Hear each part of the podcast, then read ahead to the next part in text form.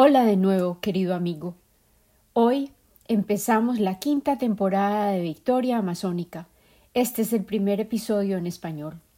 Estamos empatando con la despedida que exploramos en el episodio anterior, pero estoy lista para emprender nuevos comienzos, o al menos eso nos indican las convenciones que acordamos. Que viva el año nuevo. Arranquemos en esta nueva jornada compartida, paralela al 2023 Bienvenido a Victoria Masónica. Te prometo que será una aventura que nos permitirá explorar la densidad de la selva esmeralda que vive en cada uno de nosotros. Yo soy Lina Cuartas, y este es un experimento de narrativa en el cual honro a la selva amazónica y el poder del espíritu humano. Este año continuaré tejiendo historias, reflexiones y espero motivarte a recordar el poder de la naturaleza y el valor que posee cada una de nuestras vidas dentro del entramado de la humanidad, así como cada vida que transcurre en la gran cuenca amazónica existe como un elemento precioso dentro de un todo enorme. Esta semana he persistido en luchar contra una gripe importada de California. Le he otorgado a mi cuerpo y a mi voz el tiempo requerido para recuperarse. También me regalé espacios de contemplación para procesar la cantidad inusitada de pensamientos, imágenes y posibilidades que ofrece este nuevo giro alrededor del sol. E igual a un panadero dedicado, cerní con paciencia todo el material que se aglomeraba dentro de mi ser. Para el hombre primitivo, así como para la mayoría de las culturas aborígenes, la existencia del tiempo profano en el cual se desenvuelven las actividades cotidianas necesarias para la subsistencia, fluye paralelamente al tiempo sagrado, y esta es una premisa básica de su realidad. Sus preciados mitos sostenían las bases de sus significados y los elementos que les recordaban acerca de las formas originales y las verdades que yacen en la profundidad de los misterios de la vida, sus tragedias y sus interminables complicaciones. El hombre primitivo honraba el comienzo como el modelo ideal para toda situación, y esta nostalgia por las formas originales y narrativas representativas de la cotidianidad los animaron a establecer las tradiciones orales, los cantos, el intercambio de historias sobre sus sueños, sus visiones y sus conflictos. Las historias sobre los héroes y los mitos de origen se cantaban a menudo, compartidas generalmente alrededor del fuego, y representadas tal como si estuviesen ocurriendo en el momento actual. Estos contenedores redentivos de palabras se ofrecían como ritos, y ellos afectaban directamente al colectivo y les permitían a los individuos cruzar portales hacia nuevos comienzos, otorgándoles claridad y la renovación de sus sentidos de misión.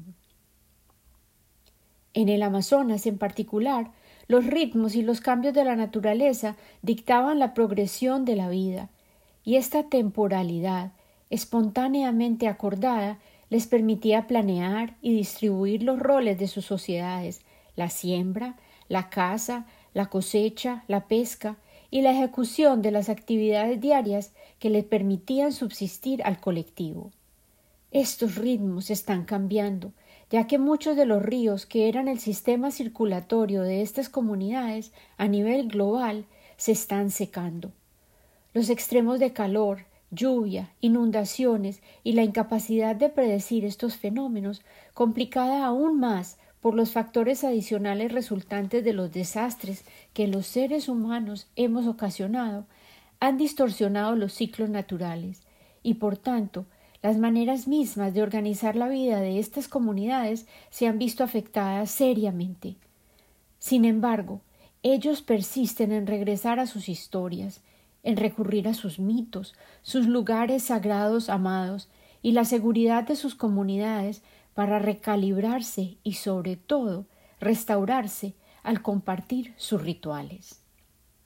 El 31 de diciembre de este año que acaba de morir, yo también me sumergí en ritual, quemé el año viejo con mi familia y amigos nuevos y bien amados. El muñeco del 2022 fue una figura obtusa que crearon mi marido y mi hija de cajas de cartón, restantes de las compras de Navidad. Ellos le crearon extremidades y hasta zapatos con ramas y troncos de madera. Muchos de nuestros invitados no habían presenciado la quema de un muñeco que representara el año viejo que moría, para al mismo tiempo bienvenir el año nuevo, concebido como un bebito. Les solicitamos a todos que escribieran sobre el cartón aquello que quisieran quemar y liberar al incinerar el año viejo. Les pregunté también a mis familiares y amigos en la distancia, que me mandaron por texto las palabras que quisieran añadir a nuestro ritual. Yo las escribí en su nombre, con sus anhelos, sobre el muñeco de cartón, y lo quemamos al llegar la medianoche. Me conmovieron las respuestas que obtuvimos a esta solicitud.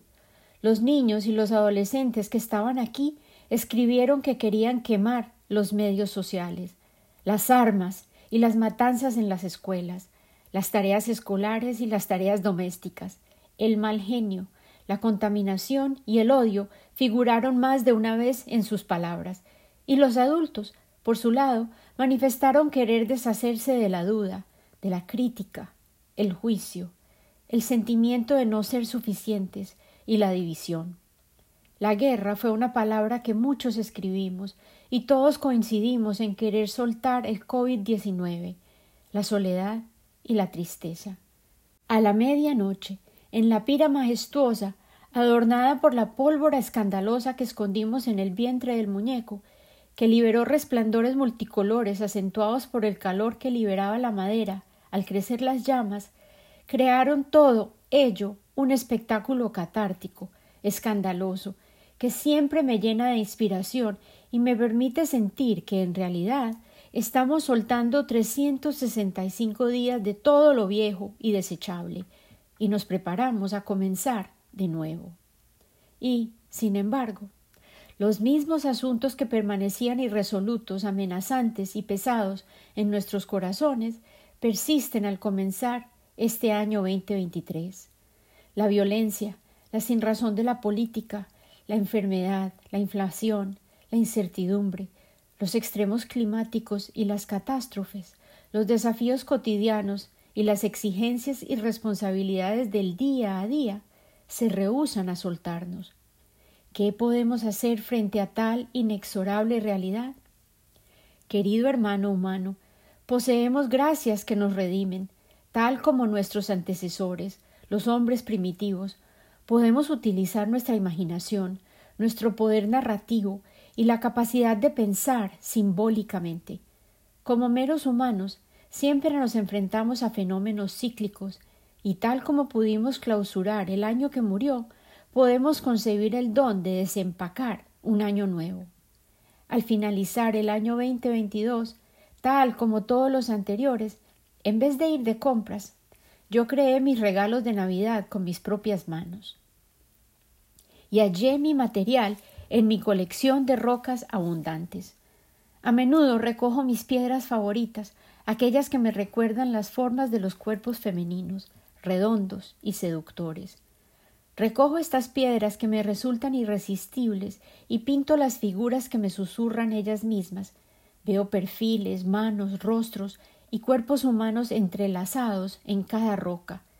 Inspirada por un cuadro que me regalaron y que me encanta, pinté mujeres vestidas con túnicas color azul índigo, sentadas de lado, de perfil, en cuclillas, con un halo dorado que les iluminaba la cabeza. Este haz de luz se asemeja a una esfera brillante de un mundo nuevo que cada una de ellas sostiene en sus manos, como si fuera una creación fresca, recién parida, un mundo nuevo, y la invitación que el talismán simbolizaba es aquella de atrevernos a parir un mundo nuevo, colectivamente. Al crear estos talismanes, palabra antigua que se refiere a un objeto creado en tiempos propicios, que posee propiedades protectoras debido al amor con que fue creado, ¿cómo no acordarme de un talismán que atesoro, que no solo me protegió recientemente durante mi viaje a Guadalajara, y en honor a él quiero compartir contigo una experiencia personal y sumamente significativa que tuve allí, ya que ilustra de manera elocuente la manera en la que todos estamos llamados a levantar nuestras manos para dibujar líneas claras demarcando límites, para aclarar asuntos que hemos ignorado y han crecido de manera descontrolada durante demasiado tiempo.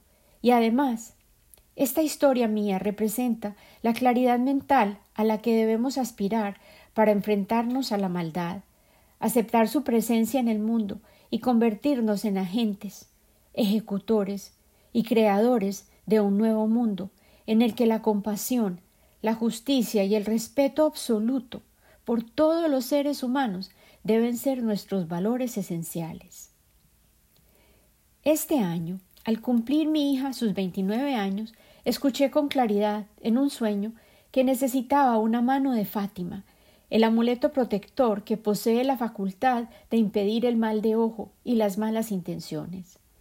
Me lo regalé a mí misma para marcar este acontecimiento especial y he lucido la mano de Fátima alrededor de mi cuello desde entonces. El dije, cuyas propiedades absorbí con intencionalidad e introspección, levantaron mi propia mano cuando la necesité.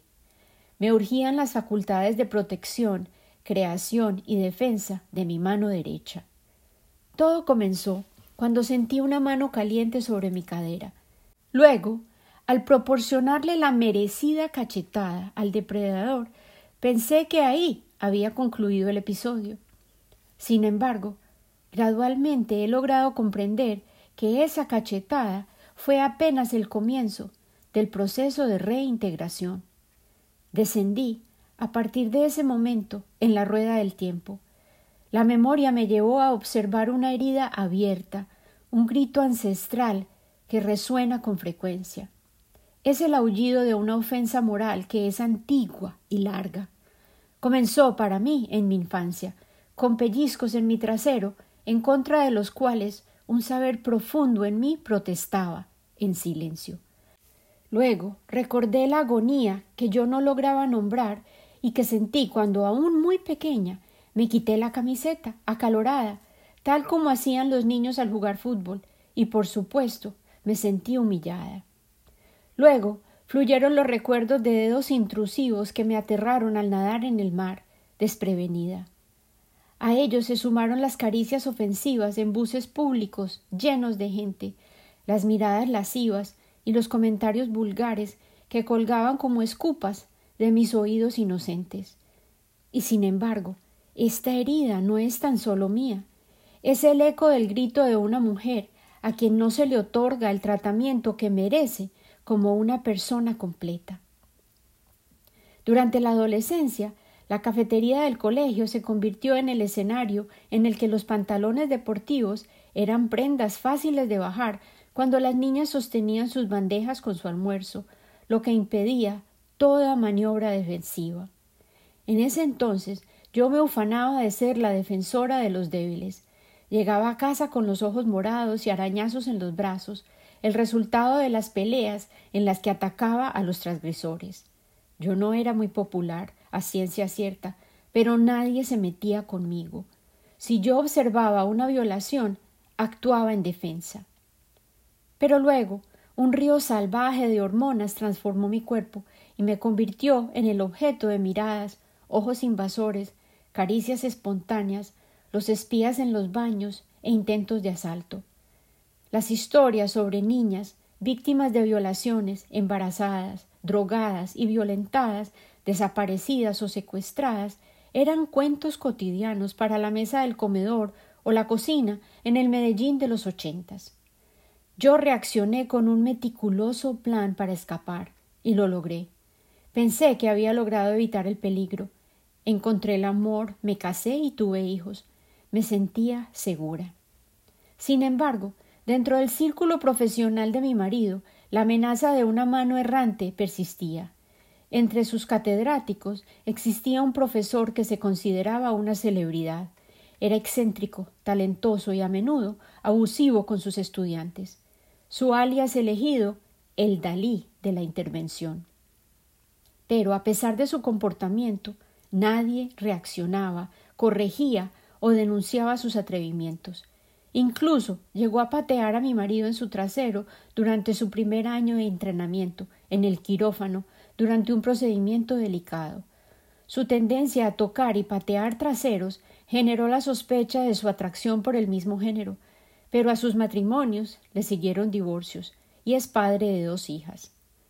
Las reacciones a sus ofensas se resumían en vergüenza pasiva de los espectadores y el habitual remedio de adjudicarlo todo a un humor inofensivo. A través de los años observamos en colectivo cómo irrespetaba a sus inferiores de todo género. El hecho de que fuera español le otorgaba un talante racista y colonial a su abuso. Sus víctimas favoritas eran sudacas, el término ofensivo con el que los españoles eligen designar a quienes hemos nacido en América del Sur. Coexistimos con este depredador durante tres años en Nueva Orleans. Él me abrazaba en demasía, utilizaba lenguaje vulgar y a menudo yo hallaba su mano en mi trasero, pero nunca armé un escándalo. Finalmente regresó a sus Islas Canarias y nosotros sabiamente declinamos su oferta de trabajo. Desafortunadamente, coincidíamos a menudo en las conferencias académicas. Su participación en los debates clínicos era característicamente grosera y arrogante. Cuando asistía a eventos sociales, su mano hallaba mi trasero, y sus comentarios sobre mi apariencia eran ofensivos. Yo hervía por dentro, pero me controlaba, debido a la posición incómoda que mi rechazo a sus abusos hubiese creado para mi marido. Permanecí en silencio durante demasiado tiempo. Y lo mismo hizo el colectivo. El silencio reinaba. Entre profesionales de la salud, altamente educados y con principios sólidos, nadie reaccionaba en oposición. Lentamente, pero con volumen en aumento alarmante, la claridad se fue estableciendo en mi mente.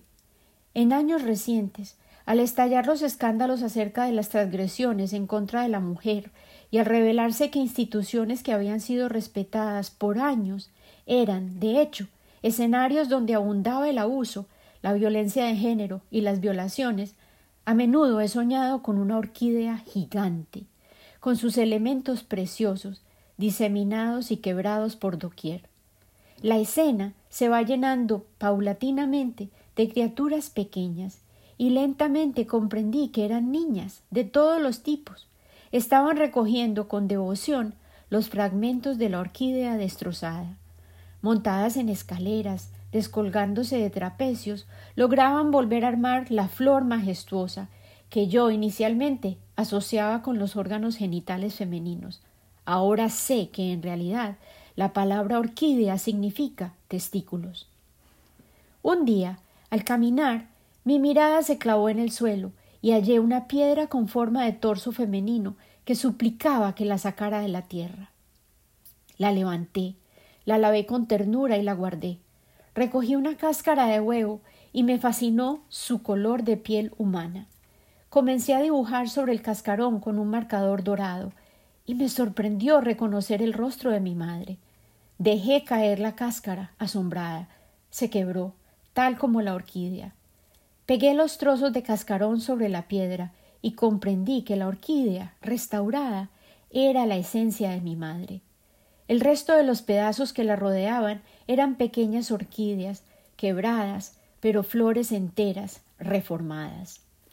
Las orquídeas restauradas se unieron a mi enorme colección de piedras, y al recoger los pétalos restantes, los pedazos de cáscara de huevo, me acordaron del sueño recurrente en el que busco, desesperada, mi bolso perdido, en concreto, el que tuve la noche después del matrimonio de mi hija.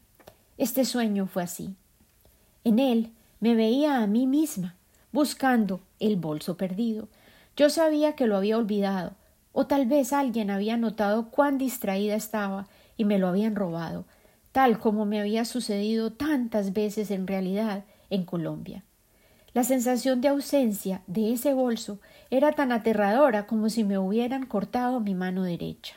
Yo sabía que había llegado de nuevo a Colombia, a solucionar un problema que era más grande que yo y que pendía sobre mi cabeza como una tormenta amenazante. Yo era una hoja a punto de encontrar su tornado. Vi a mi madre, quien estaba en una silla de ruedas, y a mi tía nena.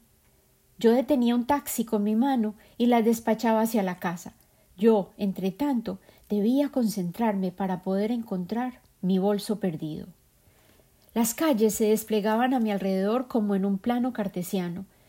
Yo reconocía calles, escaleras oscuras, esquinas pobladas por voces escandalosas que parecían familiares y al mismo tiempo extranjeras, inquietantes. Yo persistía en mi búsqueda, guiada por una certeza y una conexión poderosa con mi bolso, el morral de cuero negro que siempre se sentía como un par de alas sobre mi espalda. Le di toda la vuelta a una plaza central que estaba desierta y hallé mi colección de piedras, acumuladas por años, cuidadosamente ubicadas. Todas eran redondas, de bellas formas, suaves, y se asemejaban a madonas o pietás. Sus curvilíneas dimensiones sugerían brazos, cuellos agachados, cuerpos doblados como escudos protectores, los cuerpos de madres que cargaban a sus criaturas preciadas o amantes que sostenían cadáveres. Era imposible discernirlas en su presencia sólida. Eran, comprendí plenamente, mis ancestros sólidos, como las rocas, multitudes de mujeres, de portadoras y custodias de semillas sagradas, columnas de apoyo y redentoras, y entre ellas, allí sentada, pareciendo una de ellas, estaba mi bolso. Sí, los contenidos de ese bolso, los frutos atesorados del trabajo intenso, el sudor y la adherencia fiel a exigencias y expectativas, habían sido sometidas para suplir las necesidades, deseos, carencias y plenamente merecidas comodidades de muchas de aquellas figuras de roca sólida, que parecían volverse monumentales y aún más masivas al contemplarlas allí, ofreciéndole albergue a mi bolso perdido, y en ese momento entendí. Sí, yo había entregado el contenido de mi bolso una y otra vez, pero aquella decisión nunca había sido una pérdida, era de hecho una inversión, un pago de abono a deudas que yo tenía con mis antecesores de roca sólida. Y yo, también, estaba lentamente convirtiéndome en una más de aquellas figuras de roca que se integraría a la asombrosa colección. La conciencia de lo que yo tenía que hacer fue inmediata. Yo sabía que vería a ese hombre que me había ofendido en unos pocos días, pero si el depredador a quien yo había tolerado por tanto tiempo se atrevía a tocar mi exquisito trasero de nuevo, yo levantaría mi mano, mi mano derecha, que estaría fortalecida por las orquídeas, por mis ancestros de roca sólida, por todas las mujeres que en tantos rincones del mundo han decidido trazar sus líneas en el suelo, cortarse el cabello, gritar en las calles y declarar ya ha sido suficiente. En Guadalajara, el agresor, tal como yo temía, de nuevo se atrevió a irrespetarme. Yo le advertí que iba a reaccionar violentamente, y mi marido le dio la última oportunidad, diciéndole que si me tocaba de nuevo, yo le respondería agrediéndolo. Sin embargo, él eligió tocarme en el momento en que todos nos estábamos subiendo a un bus para trasladarnos a un evento. Temblando de ira y con claridad de propósito, le di una cachetada en el rostro con mi mano derecha. Esa reacción, en efecto, no ha sido el fin del episodio, sino tan solo el comienzo del establecimiento de múltiples conexiones y revelaciones que persiste aún en mi interior. El verdadero contenido de mi bolso perdido era el tesoro del tiempo, de la evolución, que nace y se alimenta del manantial de la contemplación. Mi amada valija espiritual también resguarda mis orquídeas, los pétalos de los lotos gigantes del Amazonas y tantas historias. Se siente pesada, pero mi mano se ha restaurado completamente y la sostengo levantada en el mudra de Abaya Varada, el que constituye un gesto de total carencia de miedo. Estoy parada firmemente y centrada en mi ser auténtico, cuya naturaleza esencial es la seguridad. Nuestras manos son instrumentos de protección, de creación, de defensa, y nos permiten movernos hacia adelante en la vida con certeza. Te invito este año que te unas a mi aventura de descubrimiento, de exploración profunda de nuestro ser, para enfrentar serpientes cuyas escamas incluyen plumas, para lograr aprender acerca de las sombras de la psiquis humana, y tal como las victorias amazónicas, rendirnos frente a la oscuridad, pero tan solo para recordar que podemos renacer, resplandecientes, porque hemos logrado comprender el poder que reside dentro de cada uno de nosotros. Con amor siempre y con una mano levantada en son de invitación, de reconocimiento, de solidaridad, como un llamado. Lina.